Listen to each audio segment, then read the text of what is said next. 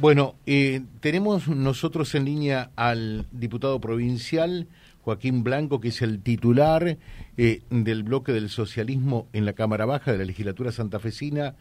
Eh, ¿Cómo le va, diputado? ¿Cómo anda usted? Buen día. Hola, José. Buen día. Gracias por la comunicación. Bueno, muchas gracias. Mm, estuvo hablando usted también de las instituciones estatales en los barrios de Rosario que están prácticamente a solas. Así es, estamos en un nuevo capítulo de la ola de violencia que azota nuestra ciudad y que ha llevado a que el año 2022, José, sea el año más sangriento en homicidios de la historia de, la ciudad de Rosario. Ahora están atacando instituciones estatales que están en los barrios, en los territorios más complejos, están atacando escuelas, con amenazas, con balaceras, se están atacando centros de salud, amenazando médicos, robando. Se están atacando comisarías, José, algo que nunca, nunca jamás había pasado. Eh, prendieron fuego un patrullero delante de una comisaría, eh, han baleado en bicicleta una comisaría y tenemos ya cuatro destacamentos policiales vallados, eh, como vos me escuchás, vallados. Vallados. Para poder, sí, vallados para poder contener posibles ataques de tiradores. La sensación eh, ya es una certeza, hay una desprotección, una, un repliegue del Estado en los barrios de Rosario alarmante.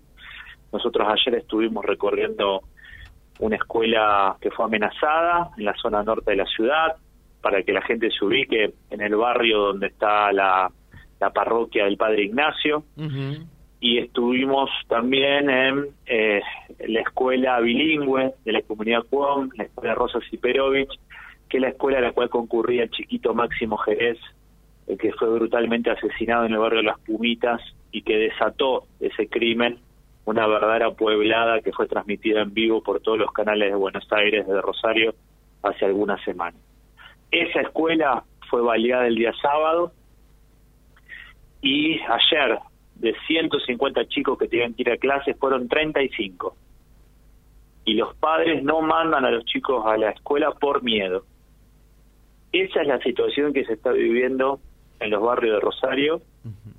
Y creo que la gota que rebalsó el, el vaso y que provocó una fuerte reacción de toda la comunidad educativa. Ayer hubo una movilización muy grande en Rosario de toda la comunidad educativa reclamándole al gobernador que aparezca te diría que la gota que rebalsó el vaso fue las declaraciones del nuevo ministro de Educación, que muy suelto de cuerpo dijo reclamarle por los medios al ministro de Seguridad que implemente corredores seguros, esto es que haya presencia policial y de gendarmería.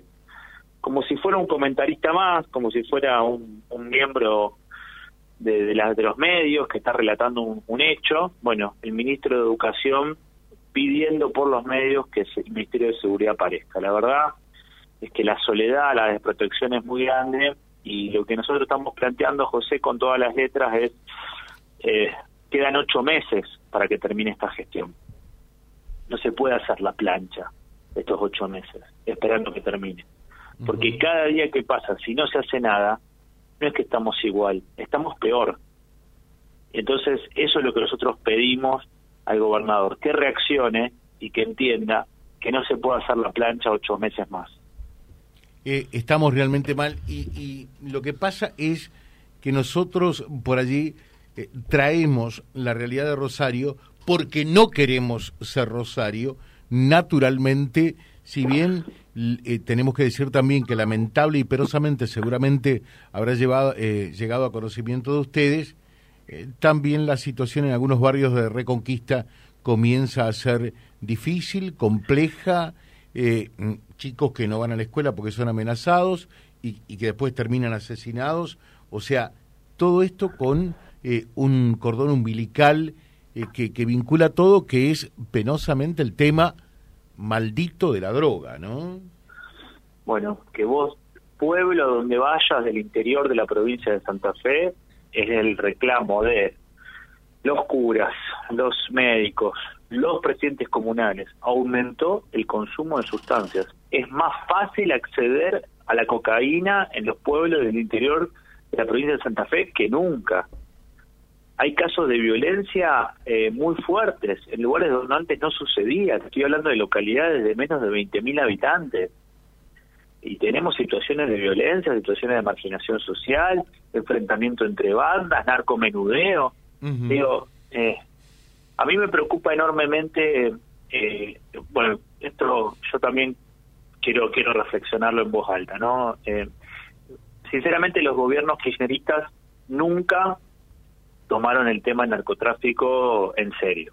Eh, yo me acuerdo cuando se nos hablaba de que Argentina era un país de tránsito, de que acá pasaba la droga, pero que acá no había ni narcotráfico ni consumo.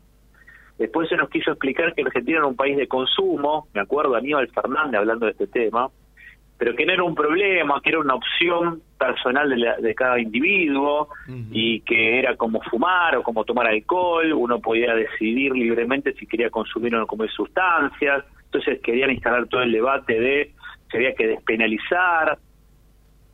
Ahora estamos en un país que hay bandas narcocriminales instaladas y operando en nuestro país. Y esas bandas narcocriminales tienen el código de la violencia. Sí. Entonces, no se hace nada desde materia de la justicia y la seguridad, pero tampoco, José, se hace nada de la prevención.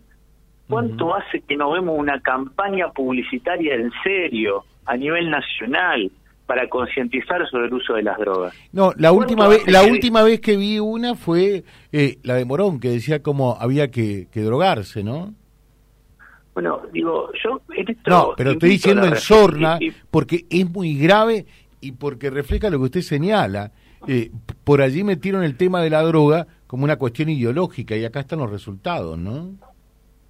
La cuestión de la droga es una cuestión de consumos problemáticos. Uno puede tener un consumo problemático del alcohol, uno puede ser un ludópata y tener un problema con el juego, uno puede tener problemas de adicciones de diferentes tipos. Ahora, el tema de la droga, al ser una sustancia ilegal, ese consumo que va creciendo de forma adictiva, eh, conlleva toda una economía del delito alrededor, que esa economía del delito, por, por el juego de la oferta y la demanda, mueve miles y miles de dólares por fin de semana en la Argentina. Miles y miles de miles de dólares. Entonces ese negocio se dirime a los tiros sobre quién se apodera de ese monopolio de la venta de droga en un barrio. Y por supuesto que hay sectores de connivencia con las fuerzas de seguridad, porque todas las bandas narcocriminales que desarmamos en la provincia de Santa Fe, cuando metimos preso a los monos, la mitad de los miembros de los monos eran personas vinculadas con la policía de Santa Fe y con gendarmería. Entonces el entramado no es que el narcotráfico está en un territorio, se te mete dentro de las instituciones. Y esto nosotros lo estudiamos de México y de Colombia. El narcotráfico arranca comprando fuerzas de seguridad pasa comprando o atemorizando a miembros del Poder Judicial, pasa a financiar campañas electorales de la política, termina comprando medios de comunicación, José, y generan opinión pública. Sí, seguro. Esto es lo que ha pasado en, países donde se han convertido multinacionales en el negocio narcotráfico. Te compran la justicia, la fuerza de seguridad, la política y los medios de comunicación. Entonces eh, digo, Blanco, es el fenómeno que estamos enfrentando. Eh, Blanco, pregunto, eh, y, con una mano y corazón, eh, uno ve ya, lamentablemente, que han logrado corromper a miembros de las fuerzas policiales. Eso está absolutamente claro y hay ejemplos emblemáticos que lo reflejan, ¿no? O sea, ya el diablo metió la cola por lo menos en las fuerzas de seguridad. Pregunto, ¿ingresó en la política ya? Bueno, a ver, no me consta, no, no tengo pruebas. Ahora, ¿cómo puede ser que las campañas electorales sean un despilfarro de recursos cada vez mayor? ¿Cómo, acordate que arrancamos, ya la publicidad televisiva es gratuita de la política. ¿Cómo puede ser que se gaste tantos miles y miles de, dólares en campañas electorales en Argentina? Yo esto a mí no me entra en la cabeza de qué manera eh, uno logra en los partidos políticos, sobre todo uno ve campañas escandalosamente caras, eh, con publicidades en las redes sociales de forma permanente. ¿De dónde sale toda esa plata? ¿De dónde sale? Entonces digo, eh, es un tema difícil, es un tema eh, complejo, hay mucha hipocresía, hay mucho cinismo, pero yo quiero volver a esos 90 familias del barrio Cuón de los Pumitas que ayer no pudieron mandar sus hijos a la escuela porque tenían miedo.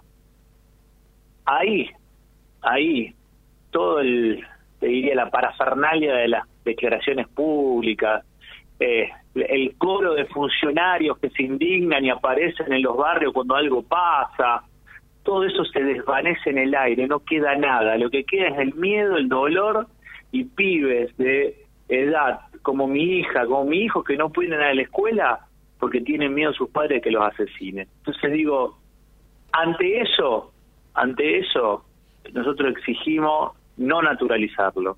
No no perdamos la capacidad de asombro porque si ese pibe no puede ir a la escuela por miedo, ese pibe va a ser una persona que va a estar mucho más vulnerable a ser víctima de una red de narcotráfico que si está dentro de la escuela. Sí, seguro. Entonces, seguro. si no se garantiza por yo digo, yo digo una cosa. En la escuela vamos a estar peor. Yo digo una cosa. Eh, este tema y, y, todo político candidato que quiera pasar eh, por acá, por estos micrófonos, tendrá que decirnos qué, qué propuesta tiene eh, para, para terminar con esto. Mm, uno cree todavía que el Estado tiene las herramientas necesarias como para enfrentar, afrontar esta situación. Y, y el tema de la droga recién ahora está ingresando, incorporándose en la agenda, tibiamente eh, en la agenda política. ¿eh? Tibiamente, sí, y, insisto, con mucho cinismo, porque no es lo mismo hablar de la droga cuando unos sectores medios altos, y para, para decirlo con todas las letras, sectores de gente acomodada, tiene acceso a drogas, de cierta calidad y que la utiliza en ciertos ámbitos sociales. Y eso está naturalizado, como bien visto, y es diferente a cuando uno lo ve en los territorios, donde la plata falta, donde para subsanar esa falta de plata para comprar droga aparece la violencia, aparece el robo, aparece el enfrentamiento entre bandas, aparece familias que no tienen la capacidad para contener una familia, un, un familiar enfermo, eh, ¿Cuántos casos tenemos, José, de familias acomodadas, de familias de gente de plata, de profesionales que han tenido un caso de un miembro de su familia, un hijo, un conocido que tuvo un problema de consumo de sustancias graves y que bueno, que, que han recurrido a internaciones, a sanatorios privados, a comunidades terapéuticas y lo resuelven puertas adentro, pagando con mucha plata, porque esos tratamientos son muy caros. ¿Qué hace una familia de un barrio com que no llega, no a fin de mes, no llega a la primera quincena y cuando le ofrecen a un nene de 11, 12 años le ofrecen consumir porquerías que son completamente adictivas y que le queman la cabeza, mezclan pastillas con alcohol, Ram y, y esa familia a dónde recurre. Si el centro de salud que tiene que atenderlos tiene que cerrar el mediodía porque los amenazan los propios narcos. Entonces, esta, esta es la Argentina que estamos viviendo. Es una Argentina hipócrita, partida por la mitad y donde el consumo de sustancias y la violencia nos está atravesando absolutamente a todos. Entonces, nosotros le pedimos al gobernador Perotti, si no tiene las herramientas ni la valentía para ir a fondo en sus ocho meses que le quedan de gestión, que por lo menos garantice que esas 80 familias del barrio Com puedan llevar sus pibes a la escuela sin que los maten. Joaquín Blanco, y creemos que lo mínimo que puede hacer el Estado. Le dejo un saludo muy atento, muchas gracias. ¿eh? Fuerte abrazo el diputado provincial Joaquín Blanco del Socialismo, eh, que es el presidente de ese bloque, hablando de la situación eh, de Rosario. Pero por allí Rosario es un espejo en el cual mirarse y decir, ojalá que esto no llegue acá. El compromiso con, eh, con todos ustedes es no va a haber político, candidato que quiera hacer lo que pase por acá, que nos diga qué es lo que piensa. Este tema tiene que estar decididamente en la agenda política de una buena vez. Que se termine de ser una cuestión ideológica. Estoy pensando en una persona a la que respeto mucho, pero que no comparto en absoluto su forma de ser. ¿En. ¿Qué dirá Edu Pauletti hoy cuando decía que la droga era inocua www.vialibre.ar, nuestra página en la web, en Face, Instagram y YouTube. Vía Libre Reconquista. Vía Libre. Más y mejor comunicados.